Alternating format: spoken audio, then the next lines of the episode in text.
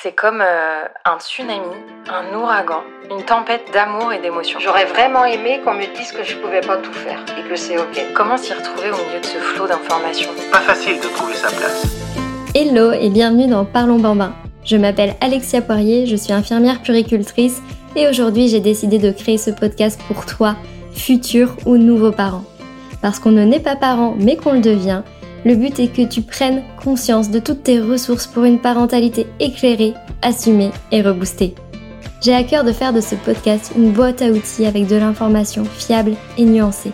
Et surtout avec des épisodes courts qui s'intègrent dans ton planning de parent. Pourquoi pas à écouter durant tes trajets, le temps de la sieste ou même lors d'un moment pour toi. Tu vas vite t'en rendre compte. Ce podcast est basé sur tes questions du quotidien. Et je vais te proposer des pistes pour t'aider à observer, à comprendre ce qui se passe pour toi et ton enfant.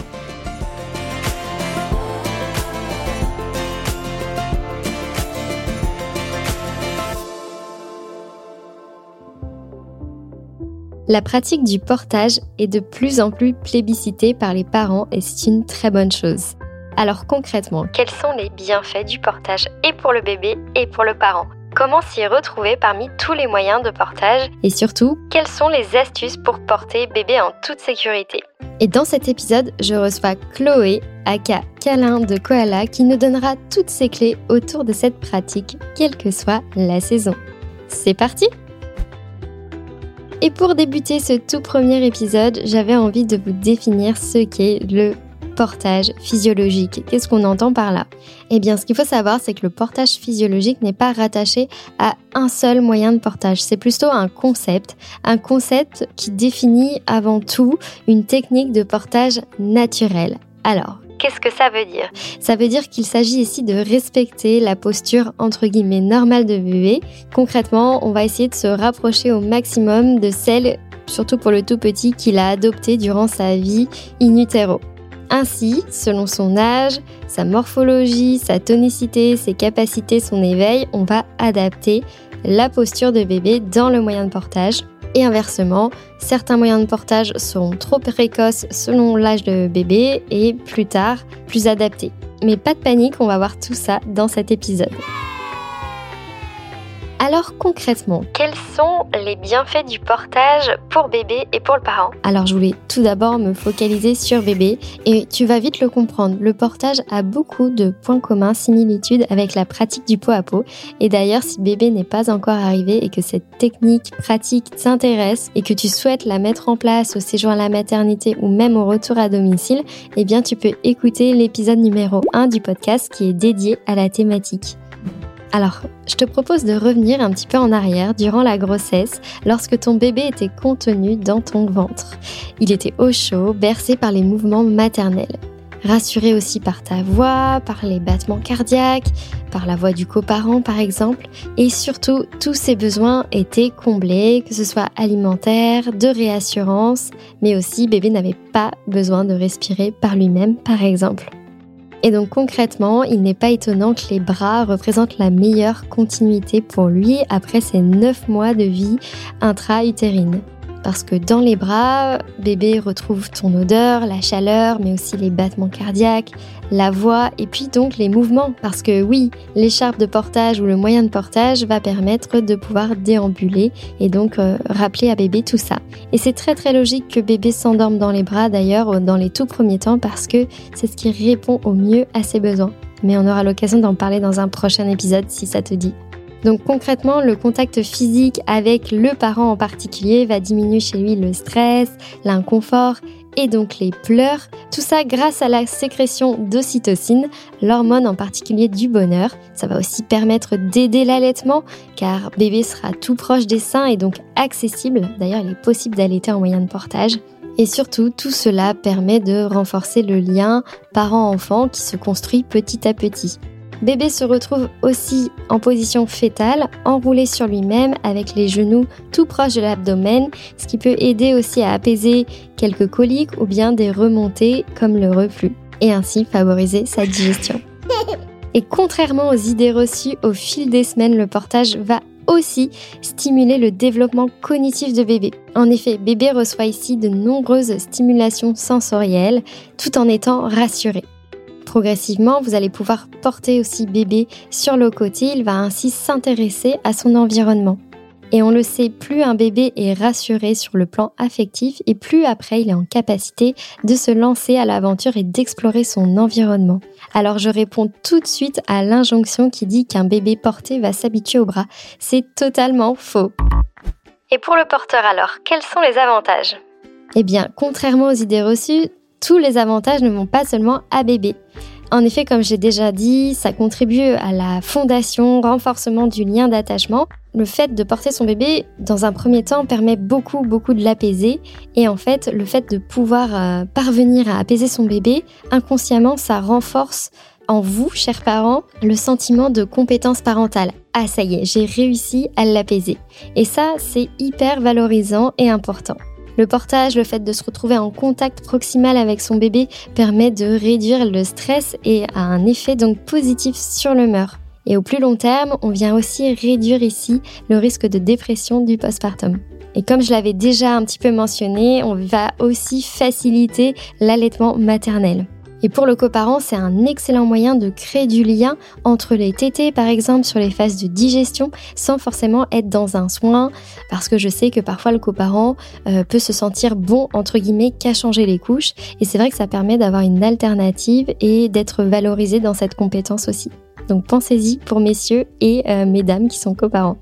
Et puis enfin, le dernier avantage selon moi, mais il y en a beaucoup, donc d'ailleurs n'hésitez pas à réagir à cet épisode pour euh, partager votre expérience, mais c'est aussi l'avantage de pouvoir placer son bébé et puis vaquer à ses occupations parce qu'on le sait, dans les premiers temps, les journées sont très courtes, on s'occupe beaucoup de bébé parce qu'il a énormément de besoins, mais parfois, voilà, mettre bébé dans l'écharpe de portage pour euh, bah, prendre du temps pour soi, se brosser les dents par exemple, ça peut paraître euh, dingue, ou même se balader, parfois aussi ça permet d'être plus actif, donc si bébé pleure en écharpe de portage, ce qui va forcément arriver au moins une fois, ça vous permet d'être plus actif et peut-être de vous détacher des pleurs de bébé.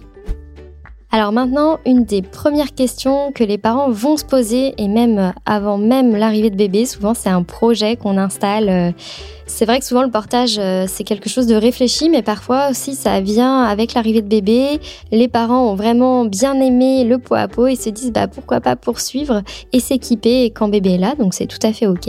Donc après, il y a une multitude de moyens de portage. Il y a l'écharpe classique, il y a le sling, il y a également le porte-bébé préformé et le Maytay. Et donc pour vous aider et vous accompagner dans cette question, j'ai voulu interroger Chloé, mon invitée. Elle est monitrice de portage. Elle a aussi un compte Instagram où elle donne beaucoup d'informations qui s'appelle Câlin de Koala. Et donc Chloé, quelles astuces tu peux donner aux parents qui nous écoutent pour bien choisir son moyen de portage? Aujourd'hui, il existe de nombreux moyens de portage différents et quand on est futur ou jeune parent, il est parfois difficile de s'y retrouver. Pour éviter d'acheter un outil que vous n'allez pas utiliser, le mieux, c'est de participer à un atelier de portage. C'est un endroit de rencontre et d'échange ou un professionnel du portage va pouvoir vous accompagner dans la découverte des différents moyens de portage qui existent. Dès la naissance de son bébé, il est possible d'utiliser une écharpe de portage, un sling, qui est une écharpe cousue avec deux anneaux, un porte-bébé à clip ou encore un médaille, qui est un moyen de portage d'inspiration asiatique. C'est en testant que vous verrez le moyen de portage qui vous convient le mieux, car chaque outil a ses spécificités et tous ne répartissent pas le poids du bébé de la même façon. Certains outils permettent uniquement un portage sur le ventre ou sur la hanche, et d'autres sont également utilisables en portage dos. Le moyen de portage le plus adapté est celui qui conviendra au duo que vous formez avec votre bébé. Et pour le trouver, la clé, c'est vraiment de pouvoir essayer. Ok, je comprends bien. Donc, pour résumer, à mon avis, c'est bien de s'informer pendant la grossesse, mais concrètement, il vaut mieux venir en cours collectif par exemple ou peut-être euh, s'organiser une petite session avec une monitrice de portage ou un moniteur pour pouvoir choisir en fonction euh, peut-être euh, des particularités du porteur mais également de bébé le moyen de portage idéal. Écoute, c'était très clair. Maintenant, je pense qu'aussi, parfois, c'est une question très fréquente. Certains bébés n'acceptent pas le moyen de portage, se retrouvent en hyper-extension, etc. Dans ces situations-là, ça peut être pas mal aussi de se refaire une petite session avec un professionnel de portage qui pourra peut-être ajuster la position dans laquelle vous mettez bébé pour favoriser son enroulement. Mais aussi, parfois, des bébés souffrent soit de reflux, soit de coliques et euh, ces bébés-là peuvent facilement se mettre en hyper-extension au moment du portage. Dans ce cas-là, je vous conseille peut-être de voir un professionnel du développement moteur, mais aussi de l'apaisement, comme les ostéopathes ou bien les kinés qui sont spécialisés en périnatalité. Ça peut être un bon complément pour essayer de réduire les tensions aussi chez bébé au quotidien. Et dis-nous Chloé, comment concrètement installer bébé pour garantir sa position physiologique? J'en ai déjà un petit peu parlé au début de cet épisode et surtout pour que le portage soit sécuritaire et optimal. Alors avant tout, quand on porte son bébé, il est important de respecter son développement anatomique. Quand le bébé était dans le ventre de sa mère, il était replié sur lui-même. Quand il naît, sa colonne vertébrale est en syphose, c'est-à-dire en forme de C.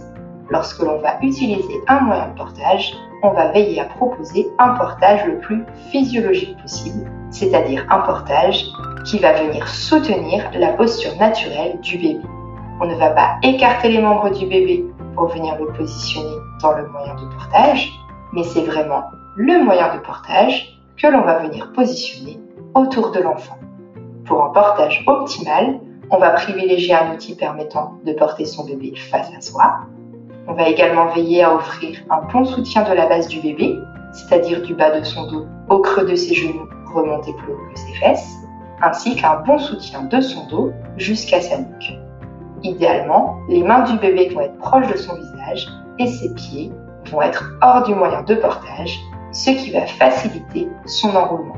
Sa tête va être positionnée dans l'axe de sa colonne vertébrale et libre de toute pression pour pouvoir bouger facilement.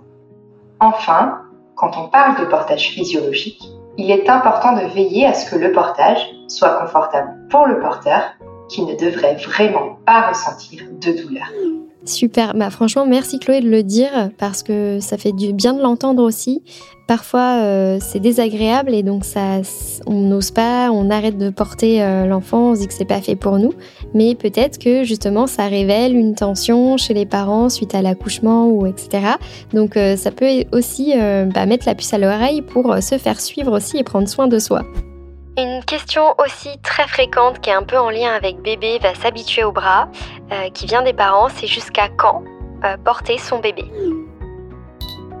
Alors, il n'y a pas d'âge limite pour porter son enfant et certains moyens de portage peuvent permettre de porter jusqu'à 6 ans et même encore davantage. Ah oui Les moyens de portage adaptés dès la naissance couvrent souvent la tranche 0-2 ans, mais si le souhait est de continuer à porter son enfant au-delà des premières années, il faut savoir que des outils existent comme des porte-bébés toddler ou preschool par exemple.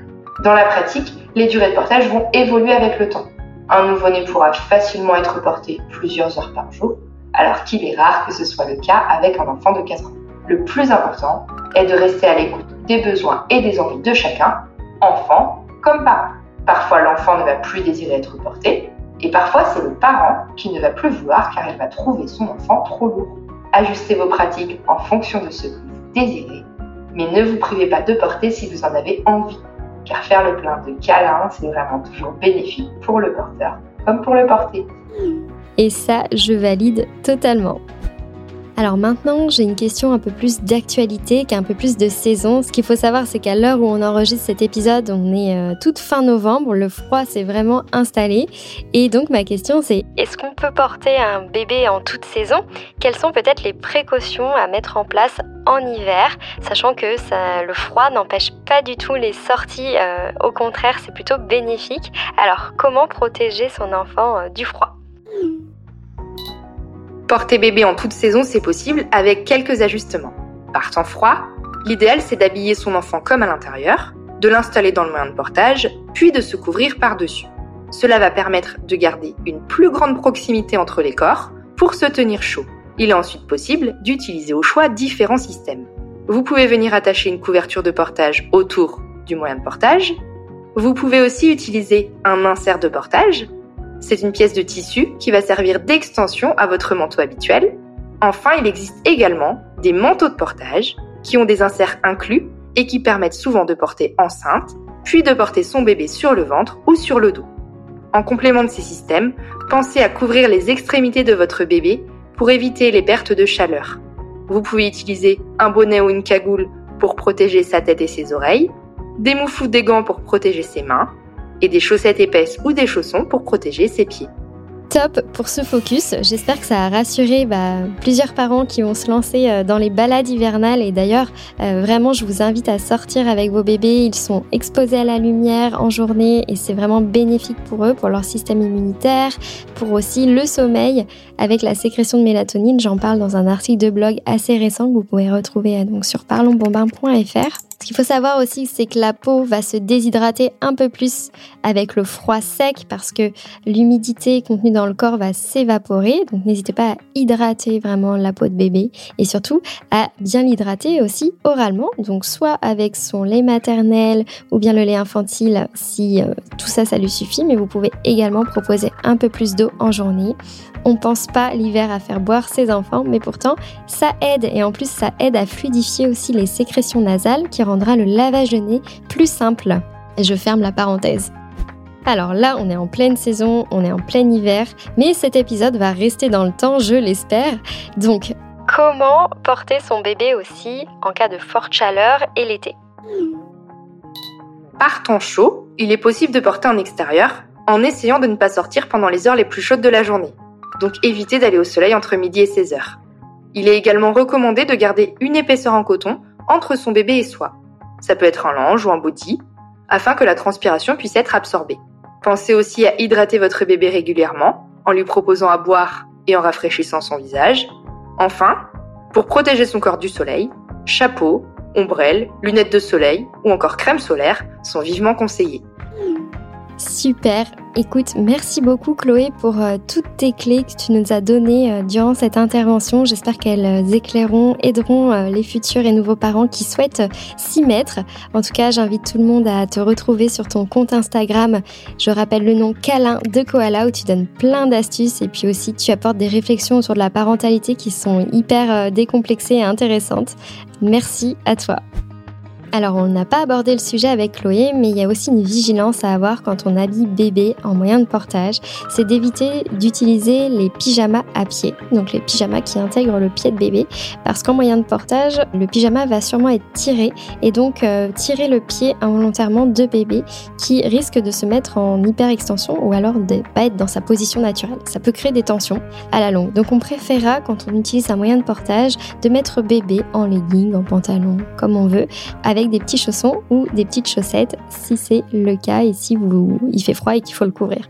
Et un dernier point que je voulais aborder avec vous avant de conclure euh, pour cet épisode, c'est du marché de seconde main parce que euh, je sais que c'est des habitudes de consommation et au contraire ça a quelque chose euh, plutôt en lien avec l'écologie et le développement durable. Alors c'est vrai que les écharpes de portage d'occasion ont plutôt mauvaise réputation, cependant beaucoup de parents se renseignent avant la naissance, vont acheter un moyen de portage neuf ou se le faire offrir et finalement faute d'accompagnement ne vont pas l'utiliser et donc le vendre pratiquement neuf. Donc on retrouve finalement beaucoup de moyens de portage quasiment neufs sur le marché de l'occasion.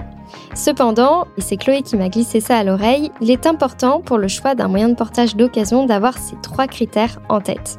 Première vigilance, il faudra vérifier que le moyen de portage est bien homologué et fabriqué donc par une marque qui existe et que ce n'est pas un moyen de portage fait maison entre guillemets où donc le tissu n'est pas certifié adapté et donc à risque pour porter bébé parce qu'il faut quand même que le tissu soit solide et certifié adapté. Second point de vigilance, ça va être de se renseigner sur l'état général du moyen de portage. Peut-être demander plusieurs photos, poser des questions, vérifier qu'il n'y ait pas de trous, de fils tirés, qui pourraient être des signes d'usure et donc d'un moyen de portage endommagé ou du moins fragilisé.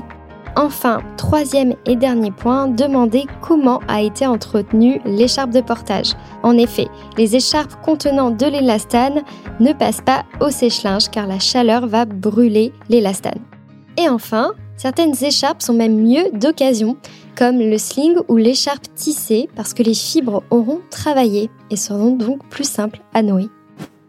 Voici les 4 points clés à retenir selon moi pour cet épisode. Tu l'auras compris, le portage a de nombreux bénéfices et côté bébé et côté parent que ce soit au niveau psychique mais aussi physique. Donc n'hésite pas à en user et en abuser.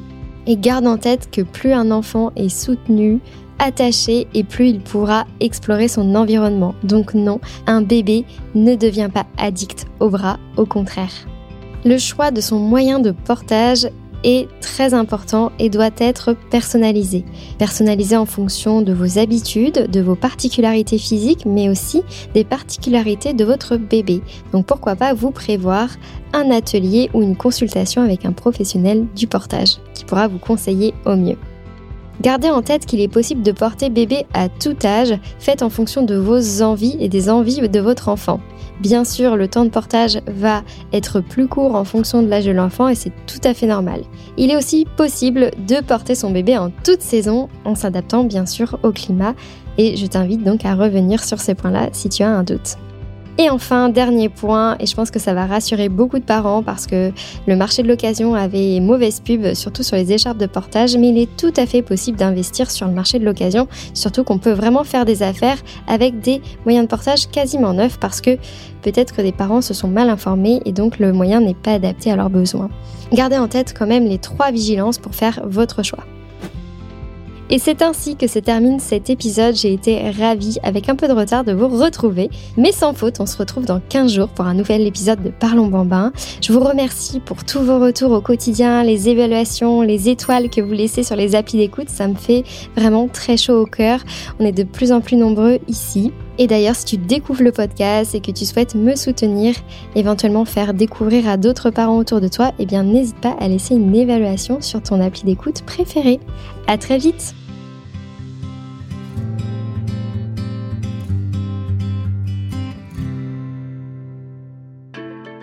Merci à toi pour ton écoute et ton attention durant cet épisode.